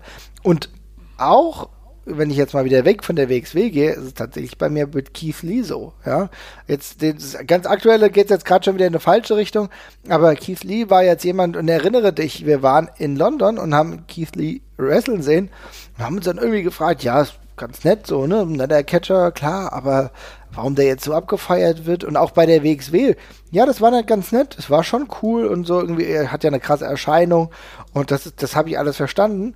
Aber es war halt nicht so, dass es mich jetzt großartig gejuckt hätte. Und dann eigentlich zuletzt bei der äh, bei, bei NXT war das tatsächlich einer derjenigen, die mich so irgendwie noch interessiert haben. Ja. Und jetzt geht's gerade, müssen wir gerade aufpassen, weil jetzt so schnell ein Main, Event, äh, Main Roster hochgezogen, dass es schon wieder in eine falsche Richtung geht. Aber das war eigentlich mal keine schlechte Entwicklung. Hast du denn jetzt noch jemanden gefunden? Ja, ja, ich, ich, ich habe sogar, hab sogar zwei parat. Äh, mhm. Äh, erstmal, Keith Lee gibt mir leider immer noch nicht so wahnsinnig viel, eigentlich immer noch da, wo ich früher auch schon war. Aber ja, ähm, ich, ich habe es auch, glaube ich, schon in der letzten Folge schon mal gesagt. Also äh, ganz großer Punkt für mich, Hangman Page äh, hat mir am Anfang wirklich absolut nichts gegeben, absolut gar nichts. Ich fand den sehr langweilig und ich habe es auch wirklich das war einer von den Wrestlern, wo ich wirklich nicht verstanden habe, was irgendjemand in ihm sieht. Und dann hatte ich einfach, ich hatte dann einfach irgendwann den Klick, es hat mir irgendwann einfach Klick gemacht bei mir. Mhm. Also Geil ein, ein, Stück, ein Stück weit, also das ist sogar ein Wrestler, ich, also es ist nicht so, dass ich nicht mehr verstehe, warum ich den mal uninteressant fand, ähm, weil der nichts, also der, der, hat jetzt nichts, der ist nichts offensichtlich der Beste in dem, was er tut. Ne? Er ist weder der aufregendste Catcher noch der super charismatischste, noch ist er der lustigste oder sonst irgendwas. Aber er ist, ähm, er, also er kann erstmal alles ziemlich gut schon mal. Und ich finde, er arbeitet wahnsinnig nuanciert und ähm, hat ganz viele baut ganz viele kleine Sachen ein, sowohl in seinen Charakter als auch in seine Matches. Äh, und bei ihm ist einer, bei dem die ganzen Kleinigkeiten das äh, große Paket halt einfach so komplett abrunden. Und ähm, da bin ich sehr, sehr, sehr, sehr großer Fan von ihm ge geworden. Und das ist tatsächlich auch die Storyline bei AEW, wo meine Augen sehr, sehr drauf kleben und ich mich ähm, sehr drauf freue. Ja. Äh, und ansonsten, ähm, ja, ich könnte die ganze Dark Order-Geschichte im Grunde nennen, wobei ich da äh, also nachdem ich einmal gedacht, gedacht habe, jetzt haben sie es gerettet, dann war ich kurz wieder so ein bisschen weg von der ganzen Geschichte, dachte, oh, das wird doch nichts. Äh, inzwischen finde ich es doch wieder ganz cool, auch wenn es jetzt kein einzelner Wrestler ist, aber äh, die, ganze, die ganze Dark Order-Geschichte, das ist ja ein, ein, ein Konglomerat von Wrestlern, die dadurch wieder aufgewertet werden, aber da warte ich noch ein bisschen. Ähm, und ansonsten würde ich äh, tatsächlich noch ähm, äh, Diana Perazzo nennen. Mhm, okay, ja bei klar. Impact war, weil äh, das war eine, zu der hatte ich tatsächlich nie irgendeine Verbindung. Also ich habe mir die öfters mal angesehen und da kam für mich gar nichts mehr rüber. Und es ist ein bisschen seltsam, dass es ausgerechnet Impact jetzt für mich ist, für eine Promotion, zu der ich jetzt ja sonst auch nicht die ganz krasse Verbindung habe. Äh, aber als ich sie da gesehen habe, habe ich irgendwie doch gedacht, ey, das wird, glaube ich, doch noch was. Also irgendwie in der Produktion sah es auf einmal sehr, sehr cool aus und ähm, ich fand die im Ring auch immer sehr ansprechend. Also insofern ähm, habe ich die nochmal neu entdeckt für mich. Ach, spannend, okay. Ja, siehst du mal. Habe ich jetzt noch gar nicht so genau verfolgt, dass ich sagen könnte, ich kann mir da ein Urteil erlauben. Aber äh, ganz interessant. Ja, also ja ich suche jetzt, ehrlich gesagt, verzweifelt mal nach einem Negativbeispiel, weil ich glaube, mhm. es gibt auch Wrestler, die ich irgendwann mal ganz cool fand, die mich, ja, tatsächlich das ganze WWE Main Roster, I don't know, ja, keine Ahnung, also, ja, vielleicht ist es halt so, ja. Ähm, ich muss sagen, ich will jetzt auch gar nicht so viel Negatives sagen, ja. Vielleicht ist es besser, jetzt einfach mit diesen Positivbeispielen aufzuhören. Aber es gibt tatsächlich einige und es gab schon früher immer einige Wrestler, die ähm, Beispielsweise hat mir Diesel in der WWE, in der WWF damals nie was gegeben. Ich fand den mega langweilig. Ja, großer Catcher, macht ein paar Aktionen. Ich habe den Hype nie verstanden. Plötzlich war er dann äh, bei der WCW und irgendwie habe ich, okay, okay, das weiß ich jetzt schon und irgendwie das natürliche Charisma kam viel besser raus und plötzlich, ja, okay, Main Event, verstehe ich schon. Also irgendwie, manchmal braucht es auch einfach Zeit. Äh, um ein historisches Positivbeispiel zu nennen. Aber das in die andere Richtung geht, ähm, ich glaube, da brauche ich jetzt gar nicht zu lange über Seth Rollins sprechen. Nein, Spaß, sehr guter Wrestler. Grüße an dieser Stelle. Naja. Ja, naja, wäre wär aber auch ein Name, den ich tatsächlich nennen würde. Ähm, und ansonsten wäre für mich auch noch äh, äh, Alexa Bliss so ein bisschen in der Verlosung, die ich am Anfang sehr cool fand, die sich aber inzwischen bei mir irgendwie so ziemlich abgenutzt hat und die mir irgendwie nichts mehr gibt. Positivbeispiel, weil ich will es positiv enden lassen. Nick Gage haben wir ja schon oft genug äh, ja. thematisiert. Nick Gage, äh, immer noch eine Feel Good Story of the Summer quasi. Ähm, immer noch geiler Typ. Also. Ja, auf jeden oh, Fall. Oh, und warte, einen Namen möchte ich dann doch noch nennen. Äh, weil es, glaube ich, für mich der krasseste Umschwung ist von jemandem, der mir einfach egal gewesen ist, komplett, von dem ich nie dachte, dass ich, dass ich irgendwie, also zu dem hatte ich überhaupt kein, keine Verbindung. Und das ist Juice Robinson ähm, den, der mir in der WWE wirklich dermaßen völlig egal war und da einfach nur ein rumhampelnder Heini gewesen ist. Und dann mit, bei New Japan tatsächlich diesen einen geilen Stretch alleine schon hatte, dieses eine Jahr, wo er wirklich auch bei dem G1-Turnier da äh, halb verletzt sich an und durchgeschliffen hat. Cooler Typ, geiler Wrestler. Ähm, Würde ich super gerne auch nochmal noch mal live sehen. Jetzt auch keiner, dem ich, dem ich jetzt irgendwie alle Titel der Welt an, an, an den Rücken heften würde. Aber cooler, interessanter Typ ein super nahbarer, nahbarer, nahbarer Charakter einfach. Mhm. Cool. Dann ja. würde ich sagen, ist es doch ein guter Abschluss für diese Frage. Ja. ja. Und äh, wir gehen mal weiter. Und zwar, äh, der Bonsen fragt uns: Großes Plus an der AEW für mich sind die vielen Stables und dass es sich so anfühlt, als ob wirklich alle in einem Unter Universum unterwegs sind. Im Gegensatz zu WWE, wo alles irgendwie separat wirkt. Jede Storyline für sich. Agree or disagree?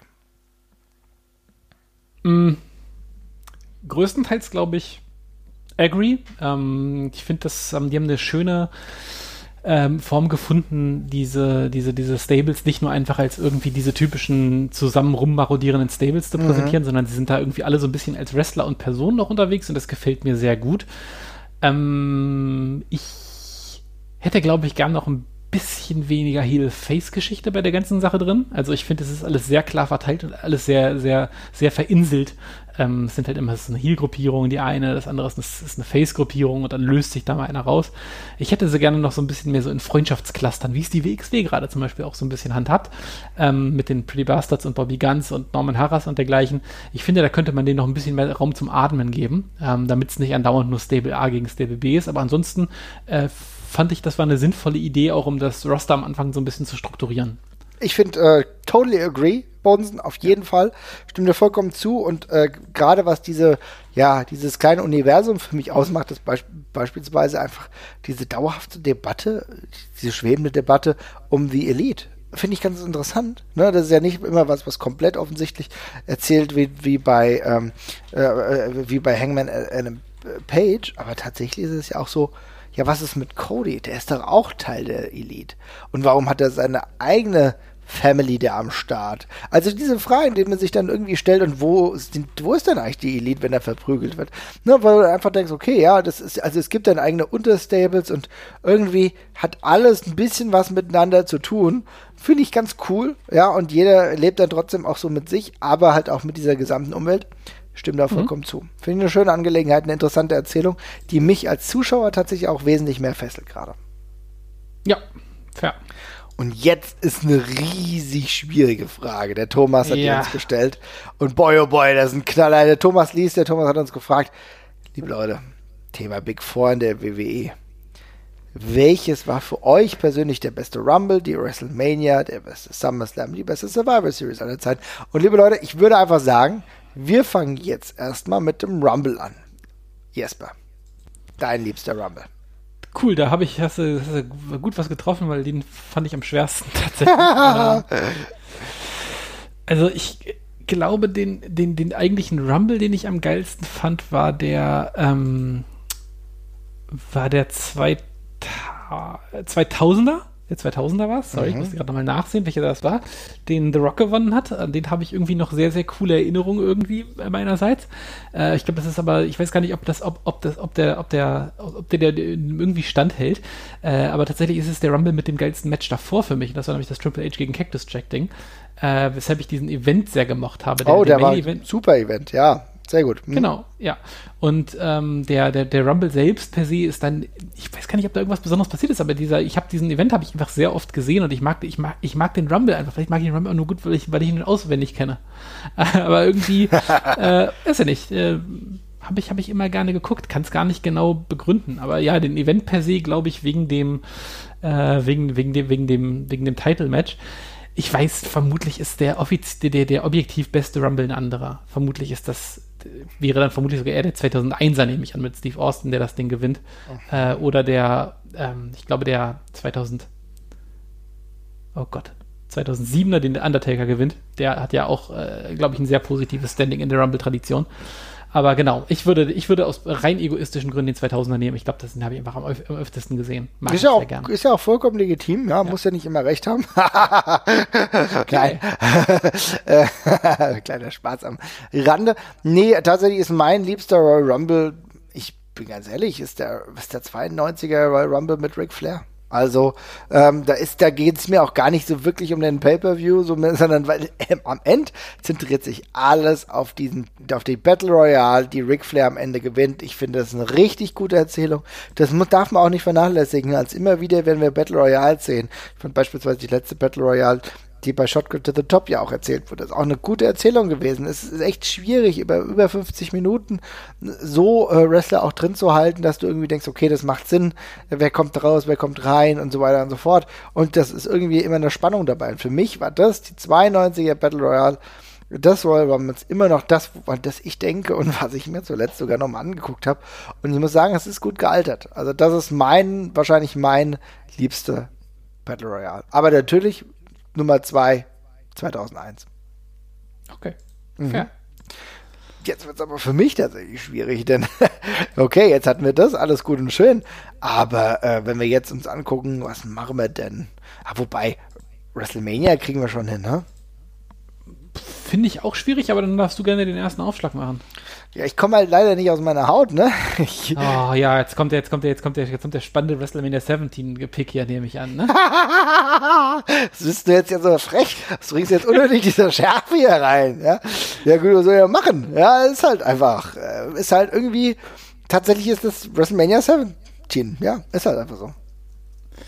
Ja, ist vermutlich, äh, auch eine völlig, völlig legitime, völlig legitimer Pick. Ähm, so. Ich meine, es ist, es, ist, es, ist, es ist die Show zum heißesten Zeitpunkt damals gewesen. Es ist die Show mit dem größten kulturellen Bass dahinter. Das ist objektiv auch eine völlig gute WrestleMania. Also die ist auch gut gealtert, die kann man immer noch ganz gut gucken. Ähm, Verstehe ich also und ist vermutlich auch der, der richtige Pick, sage ich mal an der Stelle. Danke. Aber? Ähm, aber? ja, nicht, nicht unbedingt, also ich keine Ahnung, ich habe, ähm, ich finde die 19er halt auch sehr, sehr gut, tatsächlich. Mhm, mhm. die habe ich auch neulich nochmal gesehen und war überrascht davon, ähm, wie gut die gealtert ist. Also die Undercard ist Mist, die kann man eigentlich komplett über, überspringen. Ja. Ähm, und dann ist halt leider zum Schluss auch noch dieses Triple H gegen Booker T-Ding, was, was nicht gut gealtert ist. Aber sonst sind da vier sehr gute Matches zum Schluss mit Shawn Michaels gegen Jericho, was eins meiner liebsten WrestleMania-Matches überhaupt ist. Äh, mit dem Hulk Hogan gegen Vince McMahon-Fight, der ähm, deutlich näher, mehr ans, an Cine-Matches dran ist, als es die WWE teilweise heute schafft. Rock gegen Austin, was cool ist, und dann den Main-Event mit, mit Lesnar gegen Engel, was ich auch immer noch sehr, sehr mag. Das ist immer noch ein sehr cooles Match, finde ich. Ja, verstehe ähm, versteh ich. Mhm. Ähm, ja, sonst würde ich das, das vielleicht noch nennen. Ähm, und die in, ähm, in Louisiana, wo Daniel Bryan äh, den Titel geholt hat, muss ich da, glaube ich, auch nennen, weil das, glaube ich, ähm, noch der letzte große WWE-Moment war, der mich nochmal berührt hat. Ähm, also mit Daniel Bryan, der das Ding holt, äh, hat, mir, hat mir sehr gut gefallen und äh, da, da, da, das, das, letzte, das letzte, der letzte WWE-Titelgewinn, der mich, glaube ich, gepackt hat und packen wird. Also mhm. insofern müsste ich das auch, eine, auch eine sehr gute Show. Wobei du auch schon, also muss ja sagen, auch ein bisschen gepackt hatte ich auch der Kofi Kingston-Sieg, ne? Also. Äh, das, okay, das stimmt, ja, ist fair. fair ja. Also, ich war, war dabei, ich weiß es. ja. Das Taschentuch gereicht. Nein, so schlimm war es nicht, aber. nee, nee, nee, das, ja, aber klar, ist auch vollkommen legitim. Also ich muss auch sagen, bei WrestleMania gibt es halt einige Auswahl. Ich fand die 19er WrestleMania, die du genannt, genannt hast, die ist tatsächlich auch sehr, sehr gut. Interessanterweise, du hast natürlich auch, da kommen ja danach auch noch geile Matches. Also so, WrestleMania hat halt das Potenzial, wenn der Undertaker dann auch mal gegen Shawn Michaels antritt, allein deswegen gibt's dann, ist ja schon herausragend, ne? Ja. Aber der 19er, muss ich sagen, kann ich auf jeden Fall nachvollziehen. Ich meine, allein selbst das, wie du gesagt hast, selbst das Hogan-McMahon-Match, ist ja komplett gaga, aber selbst das ist nicht schlecht, ja? Das ist sehr geil, das ist sogar sehr gut. Das ist ein sehr gutes, das ist ein sehr gutes WWE-Match. Also, ich meine, es ist jetzt kein wrestlerischer Lecker Leckerbissen oder dergleichen, aber es ist einfach ein sehr cool inszeniertes Ding. Ja. Von vorne bis hin. Also insofern. Nee, also ich glaube, wir können uns einigen. Dann sag uns nochmal deinen Pick, weil meiner ist der X7 und du nimmst. Ja, dann nehme ich die 19, bloß um was anderes zu sagen. Nimmst den 19. Ist doch okay. Also ist doch schön. Super. Also das geht dann noch. Aber jetzt, naja, gut, okay. Jetzt kommen wir zum SummerSlam. SummerSlam. Puh schwierig. Immer ein Pay-per-View, der so ein paar Highlights hatte, dann so ein paar Downer, ja. Insofern ist eine schwierige Angelegenheit. Aktuell ah, könnte man, ah, ah, ich weiß nicht. Boah, also eine SummerSlam ist wahrscheinlich sogar für mich immer noch, immer noch ganz geil, wenn ich über die Rückkehr von Shawn Michaels nachdenke 2002. Erinnerst du dich? Als, ja. Der, als Shawn Michaels in einem Natürlich. merkwürdigen Outfit gegen Triple H angetreten ist und die Rückkehr von Shawn Michaels kaum in einem besseren Wrestling-Match hätte enden können. Fand ich ziemlich geil. Also das war für mich schon ein ziemlich guter äh, SummerSlam. Also auch am Main Event Brock Lesnar gegen Brock, glaube ich. Genau, das ist mit dem, mit dem, mit dem, äh, mit der, mit der Krönung von Brock nochmal. Genau, Titelwechsel, ähm, genau, ja, richtig. Habe mhm. hab ich, habe ich genau deswegen nicht genommen, weil ich das Match leider nicht mag und mich das damals schon sehr enttäuscht hat, das weiß ich noch. Ähm, aber sonst sehr guter Pick. Ich glaube, es ist auch, dürfte auch der, dürfte auch der am bestbewertendste SummerSlam bei Cage Match gewesen sein, wenn ich vorhin mich nicht falsch geguckt habe. Okay, aber trotz der Tatsache, dass er halt einige, also da war nicht alles geil, glaube ich. Ich habe auch war viele Matches vergessen. Ja, hat aber, hat aber einen Bomben-Opener mit, äh, mit äh, Kurt Angle gegen Rey Mysterio. Oh, Scheiße, äh, vergessen, ein, richtig. Eins, eins der coolsten kurzen Matches. Das war damals auch irre, weil es ging, glaube ich, nur acht Minuten oder sonst irgendwas. Mhm. Das war sehr, sehr zackig. Äh, Edge gegen Eddie Guerrero ist gut und dann gibt's noch so ein bisschen Rob Van Dam gegen Benoit, Kram, wer das mag. Und äh, das ist alles schon, alles schon sehr cool. Und eben schon Michaels gegen Triple H, was das auf jeden Fall das Highlight der Karte ist, gar keine Frage. Und gutes Theme hatte. Ja, das ist korrekt. Fight. Völlig korrekt. Ja. Ähm, Welche würdest du nehmen? Ich nehme den, ich nehme den 2013er tatsächlich, ähm, mit äh, dem Titelgewinn von Daniel Bryan gegen John Cena, äh, mit Re Triple H als Special Referee, der danach dann äh, ja, niedergeschlagen wird und dann kommt noch Randy Orton rein und nimmt den Titel, Titel wieder ab. Äh, sehr, sehr cooles, sehr, sehr cooler Long-Run-Aufbau für, für WrestleMania dann letztendlich gewesen. Ob das so geplant war, I don't know. Äh, aber das kam bei raus und ich weiß auch noch, dass wir beim Main Event sehr emotional involviert war. Also Daniel mhm. Bryan habe ich damals sehr geliebt. Ähm, es ist ein sehr cooles äh, Brock Lesnar gegen CM Punk Match auf der Card. Ähm, das New DQ Match mit Paul Heyman noch ähm, sehr cool. Und dann gab es noch äh, damals, das weiß ich auch noch, ich habe nämlich Christian damals sehr gerne gesehen, der hat gegen Alberto Del Rio gecatcht, das war auch sehr gut. Rest der Card fällt ein bisschen ab, aber das sind jetzt ja schon vier gute Matches, die ich quasi genannt habe. Ähm, und das war für mich ein sehr runder Pay-Per-View. Den habe ich sehr gerne geguckt. Okay, ja, ja, kann ich aber nachvollziehen. Da waren echt ein paar richtig geile Matches auch dann dabei, muss ich sagen. Und irgendwie genau. auch von der Story hat das ganz gut gepasst, ne? Also da ja. War dann doch einfach sehr, sehr viel Brauchbares dabei. Ne, finde ich, also kann, muss auch sagen, ist ja äh, eigentlich ein Pay-Per-View neuerer Zeit, der, also auch wenn es jetzt auch schon wieder sieben Jahre genau. ist, aber der irgendwie ja. uns dann doch irgendwie mitgenommen hat, ne? Korrekt. Genau. Schwierig, ey, schwierig, schwierig. Man merkt halt doch, also nicht alle Pay-Per-Views sind ja immer gleichwertig gut und so und da hat man tatsächlich doch ein paar Schwierigkeiten. Aber noch schwieriger wird es tatsächlich beim, bei der Survival Series. Das war für mich sehr einfach tatsächlich. Okay. Ähm, Warum war das für dich einfach und was hast du genommen? Also ich habe so zwei, Ja, so, ja, anderthalb, zwei Sachen. Jetzt bin ich mal gespannt, was du da äh, hast. Also wahrscheinlich hast du auch den klaren Pick, aber mal gucken. Ja. ja. Also ich habe ja schon mal gesagt, dass ich äh, das Survivors, also ich, ich habe, glaube ich, schon mal genauso gesagt. Ich mag das, die Survivor Series als Konzept total gerne und ich finde, glaube ich, keine einzige Survivor Series so richtig gut, habe ich, glaube ich, mal gesagt. Mhm, ja, weiß ich noch. Und ja. Äh, und da, da, das ist genauso mein Ding, weil ich finde das Match-Konzept von Survivor Series eigentlich sehr, sehr lustig. Äh, das hat aber leider eben auch mit sich gebracht, dass diese ganzen alten Survivor Series Cards durchlöchert sind von Matches mit zehn völlig egalen Nasen, die da irgendwie ein ewig langes Tag-Team-Match ja, miteinander machen. Was es halt nicht mehr so wahnsinnig spannend zu gucken macht. Deshalb fallen die historischen Sachen für mich alle, alle weg. Ich meine, der offensichtlichste Pick, den man da noch nehmen könnte, wäre vermutlich äh, der ähm, 97er in, nein, 96er mit Bret Hart gegen Steve Austin, mit dem, mit dem geilen Steve Austin gegen Bret Hart Match ähm, und einem okayen Psycho Sid gegen Shawn Michaels Main Event. Aber da ist es dann auch größtenteils vorbei, bis auf das eine gute Tag Team mit was noch dabei ist. Und darum nehme ich einfach den 2002er.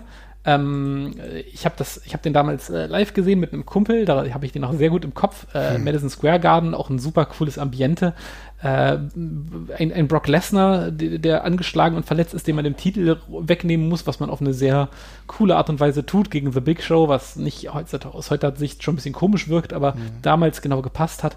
Bombenmatch zwischen äh, den äh, SmackDown Six mit Los Guerreros und äh, Chris Benoit, Kurt Angle und Edge und Rey Mysterio und dann im Main Event eben äh, der, ja, die triumphale äh, Rückkehr von Shawn Michaels in einem Elimination Chamber Match, was er dann für sich entscheidet. Ah, geil. Gutes Ding. Und ähm, ja. ja. Und dazu, glaube ich, noch gutes Cruiserweight-Title-Match. Ich habe nur vergessen, wer da drin ist. Ich glaube Billy Kidman. Ich weiß aber nicht, wer der andere war. okay. Okay, alles klar. Ja, okay. Finde ich, äh, finde ich vollkommen leg legitim. Ähm, ist eigentlich, glaube ich, ein popular Pick tatsächlich, ne? Glaube ich auch. Ich glaube, das ist der, also das ist, da, da sind halt einfach ich glaube, es wechseln irgendwie auch alle Titel bei der Show. Das kommt ja allgemein immer sehr gut mhm. an und es ist halt von der, von der wrestlerischen Qualität, oh Gott, Entschuldigung, von der wrestlerischen Qualität her ist es halt sehr, sehr gut. Ja. Also muss man echt sagen. Stimmt. Kann ich mir auch teilweise sogar noch dran erinnern. Finde ich auch eine richtig nice Angelegenheit. Gut, aber dann, ähm, ich muss ja sagen, ich habe ja immer so ein paar Survivor Series Matches noch latent in meinem Kopf, ähm, die früher dann irgendwie absurd waren, aber genau deswegen, weil ich damals noch so jung war, auch in meinem Kopf geblieben sind.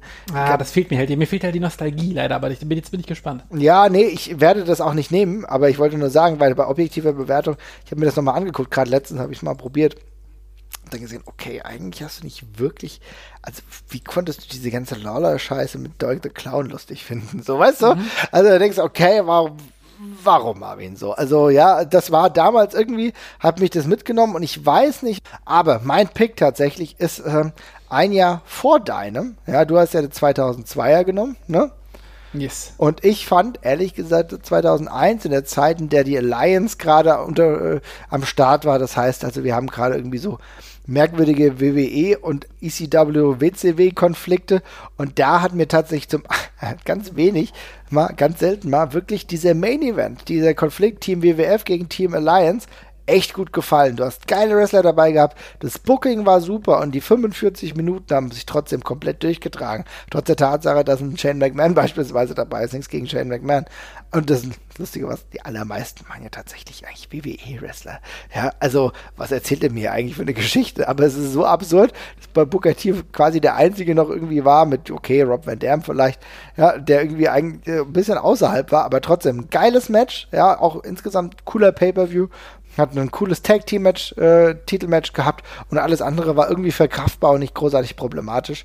Deswegen muss ich sagen, dieser Pay-Per-View hat mir damals ganz gut gefallen. War wahrscheinlich das zweitbeste Match der, der ganzen Invasion-Storyline. Ja, das glaube ich auch, ja. Ich muss bei diesem Pay-Per-View aus irgendwelchen Gründen immer dran denken, dass Testa eine einjährige Immunität gewonnen hat und nicht entlassen werden konnte. Das ist das, was mir jetzt erstes immer einfällt. Ich, weiß nicht, das hat sich aber eingebrannt. Test hat, Test hat einen, einen Ironclad äh, Contract gewonnen. Also es wurde explizit gesagt, er darf ein Jahr lang nicht entlassen werden, das weiß ich noch. Ja. Aber ansonsten äh, verstehe ich, ich finde, es ist ein guter Main-Event, habe ich auch damals, ich fand damals die Interaktion zwischen äh, Rock und und Jericho sehr witzig mit Jericho, der irgendwie schon auf WWE-Seiten war, aber schon äh, sich mit The Rock einfach nur tierisch verkracht hat die ganze Zeit. Ähm, hat, hat Spaß gemacht, fand ich cool. Ja, also irgendwie hat es was gehabt. Ja, also ähm, mir, das hat mir ganz gut gefallen. Aber wie gesagt, tatsächlich ist für mich der Survivor Series, das herauszufinden ähm, und äh, wirklich einen guten Pay-per-View an sich auch zu haben, äh, der auch stringent erzählt wurde, war für mich fast das Schwierigste viele andere Sachen sind immer mal wieder da gewesen. Und habe ich gedacht, okay, jetzt habe ich übrigens rausgefunden, welchen Pay-Per-View ich gemeint habe. Ein Pay-Per-View, der glaube ich auch gar nicht so wirklich gut gealtert ist, müsst ihr jetzt mal gucken. Und zwar ist es der äh, 1993er Survivor Series mit einem sehr, sehr merkwürdigen äh, Poster im Nachhinein, wo da ähm, die Truppe um Shawn Michaels gegen äh, das Team um Bret Hart angetreten ist. Jetzt muss ich jetzt mal gucken, welche Bewertung das hatte, weil das würde mich tatsächlich mal interessieren. Irgendwie fand ich das damals als Kind ganz cool, aber mhm. ähm, ist nicht so wirklich gut gealtert, sehe ich gerade. Selbst dieses Match hat keine guten Bewertungen gehabt. Aber ich fand das damals geil. Ich war ein großer Bret Hart Mark. Ich fand das dann geil, dass deine, seine ganze Verwandtschaft, also hier Owen Hart, Keith Hart und Bruce Hart, hat alle, waren alle am Start. Und bei Shawn Michaels, na gut, ähm, war es tatsächlich nur Shawn Michaels, den ich kannte. Die anderen, ja, jetzt waren mir nicht so wirklich bekannt. Aber äh, auch da hat sich schon dieser Konflikt Bret Hart gegen Shawn Michaels gezeigt. Ein kleiner nostalgischer Moment. Ja, fair, fair enough. Okay, und ich glaube, mit diesen Aus, äh, mit diesen ex extremen Ausführungen, die wir jetzt getätigt haben, entlassen wir euch jetzt und ich hoffe, ihr habt jetzt genug vom Regenfuchs, ja. Und wir haben definitiv jetzt auch erstmal genug für heute. Ich hoffe, wir haben alle Fragen einigermaßen ausreichend beantwortet und hoffen, dass wir uns bald ganz wiedersehen, wieder hören auf jeden Fall. Und liebe Leute, tut uns einen Gefallen, lasst mal eine positive Bewertung bei iTunes da. Das wäre eine geile Sache. So ist es. Und ansonsten macht's gut. Ciao, ciao. Ciao, ciao.